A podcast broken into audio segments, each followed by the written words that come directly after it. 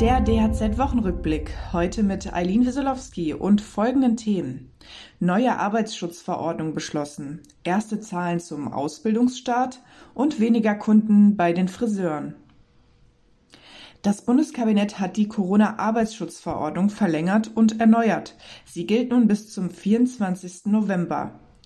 Arbeitgeber sollen Beschäftigte über die Risiken einer Covid-Erkrankung und bestehende Möglichkeiten einer Impfung informieren. Mitarbeiter sollen zudem für eine Impfung freigestellt werden. Außerdem bleiben Arbeitgeber weiterhin verpflichtet, mindestens zweimal pro Woche für alle Beschäftigten Tests anzubieten. Eine Auskunftspflicht der Beschäftigten zum Impfstatus gibt es hingegen weiterhin nicht. Arbeitgeber dürfen zwar nach dem Impf- oder Genesenstatus fragen und dementsprechend die erforderlichen Schutzmaßnahmen einrichten, Mitarbeiter müssen aber nicht verpflichtend antworten.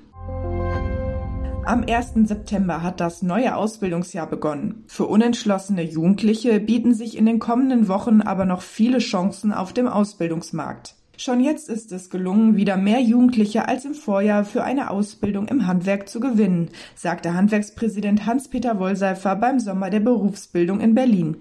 Die Kammern und Betriebe hätten schnell auf digitale Formate umgestellt und so die Jugendlichen bei der Berufsorientierung unterstützt.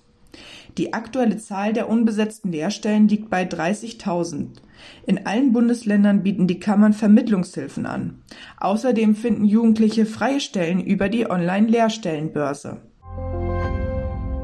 Ein halbes Jahr nach der Wiedereröffnung ihrer Salons haben die Friseure weiter mit den Folgen der Corona-Krise zu kämpfen. Nach einem großen Zulauf im Frühjahr hat die Frequenz der Kundenbesuche spürbar abgenommen. Mit dem Anstieg der Infektionszahlen in Deutschland haben wir eine gewisse Kundenzurückhaltung bemerkt, sagte Jörg Müller, Hauptgeschäftsführer des Zentralverbands des deutschen Friseurhandwerks. Müller rechnet für das vergangene halbe Jahr mit einem zweistelligen Umsatzminus im Vergleich zu Vor-Corona-Zeiten.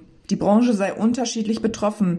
Salons, die auf Laufkundschaft setzten, hätten starke Einbußen. Besser gehe es Friseuren mit vielen Stammkunden.